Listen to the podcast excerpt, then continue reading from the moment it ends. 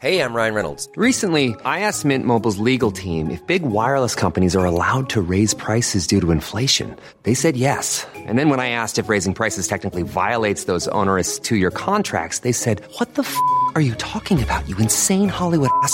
So to recap, we're cutting the price of Mint Unlimited from $30 a month to just $15 a month. Give it a try at mintmobile.com slash switch. $45 upfront for three months plus taxes and fees. Promo rate for new customers for limited time. Unlimited more than 40 gigabytes per month. Slows. Full terms at mintmobile.com.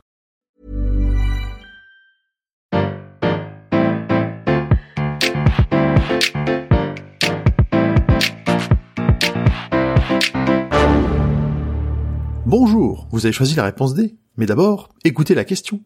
Aujourd'hui sur la thématique sport, qui est Chris Mosier Chris Mosier est un athlète qui a fait bouger pas mal de lignes dans le monde du sport de haut niveau.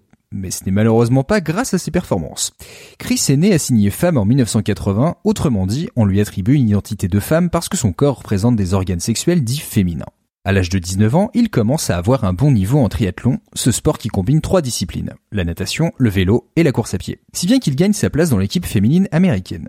Mais dans sa tête, les questions autour de son identité de genre prennent de plus en plus de place. Un an plus tard, il décide de changer de nom puis d'initier sa transition.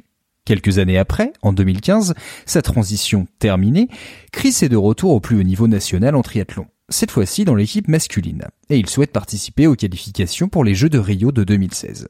Oui mais voilà, le comité international olympique est très strict sur les lois et règles qui définissent quel athlète peut participer dans la catégorie homme ou femme. Concernant les personnes trans, le CIO ne reconnaît pas la transition sans acte chirurgical, ce dont Chris a choisi de se passer. Une bataille s'ouvre donc entre lui et le comité. Elle se conclura sur une victoire qui n'en est pas entièrement une.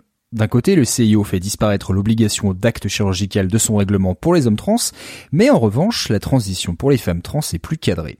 En effet, elles doivent faire contrôler pendant un an leur taux de testostérone.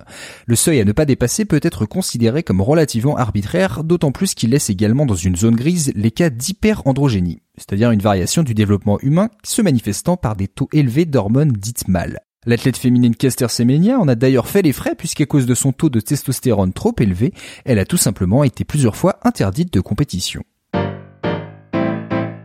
Après avoir reçu la validation du CIO concernant sa participation au JO, il reste une seconde étape pour Chris, recevoir l'aval de la Fédération internationale de triathlon pour que sa participation soit validée. Et cet avis ne viendra jamais. Lassé d'attendre, Chris décide alors de participer aux qualifications pour les championnats du monde de duathlon. C'est comme le triathlon, mais sans la natation. Et ce n'est pas un sport olympique. La fédération de duathlon, elle, lui donne l'aval, il participe et se qualifie.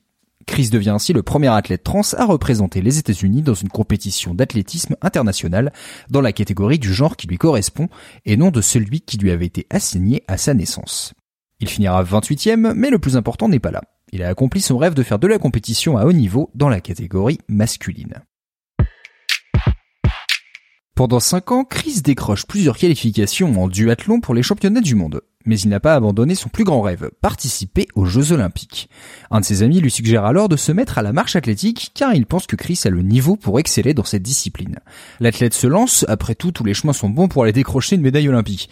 En 2019, Chris participe donc à sa première compétition de marche, un petit 5 km. Et il le remporte. Dans la foulée, pourquoi ne pas tenter la catégorie reine de la marche, le 50 km C'est un vrai challenge pour Chris car la longue distance c'est un sport complètement différent du sprint. Malgré cela, un mois plus tard, il s'engage sur une compétition de 50 km et fait le 12e temps. Il est dans les clous pour participer à ses premières qualifications pour les JO. Ça s'est passé en janvier 2020 et malheureusement une blessure l'a empêché de finir la course. Mais le plus important est ailleurs. Chris a fait bouger les lignes pour les athlètes transgenres et c'est ce qui fait de lui un grand champion. En parallèle de ses exploits sportifs, il a créé le site et l'association Transathlètes qui vient en aide aux athlètes trans. Le site donne des cartes pour les athlètes mais aussi pour les proches et les coachs afin d'aider au mieux les personnes trans. Bravo, c'était la bonne réponse. Pour aller plus loin sur ce sujet, retrouvez les sources en description. C'est la fin de la saison 1 pour la réponse D, mais retrouvez toute l'équipe très prochainement dans une nouvelle saison. Pour être tenu au courant, abonnez-vous au flux de l'émission, disponible sur toutes les applis de podcast. En attendant, vous pouvez toujours nous soutenir via Patreon ou échanger directement avec les membres de l'équipe et du label Podcut sur Discord. Toutes les informations sont à retrouver dans les détails de l'épisode. À bientôt!